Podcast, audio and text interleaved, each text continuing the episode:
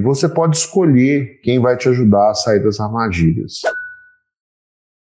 Quando você está num cursinho e que você tem um acompanhamento, né? A gente tem um trabalho aqui de tutoria e mesmo para os alunos que não têm a tutoria, a gente tem um acompanhamento nas comunidades e tal. Você sempre tem alguém para quem você pode perguntar e você pode escolher quem vai te ajudar a sair das armadilhas. Alguém que já saiu, ou que ajudou várias pessoas a saírem, ou os dois. Por exemplo, eu já saí e já ajudei várias pessoas a saírem, porque eu trabalho muito tempo com educação. E tem na nossa equipe aqui muitas pessoas que trabalham muito tempo com educação e já ajudaram muitas pessoas a saírem das armadilhas. Então você pode escolher alguém que tem experiência, que tem vivência, ou você pode escolher alguém que é mais familiar para você, né? Alguém que está ali, que é seu amigo, que é seu colega, que acha que pode te ajudar, né? Mesmo a pessoa não tendo nunca vencido aquele obstáculo que você precisa vencer. E você pode escolher, ou você vai seguir as orientações de alguém mais experiente, ou você vai seguir as orientações de alguém inexperiente. É uma escolha. Eu entendo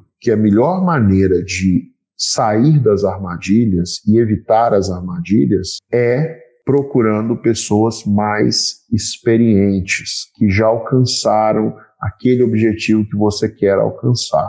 Essas pessoas vão te ajudar a sair das armadilhas.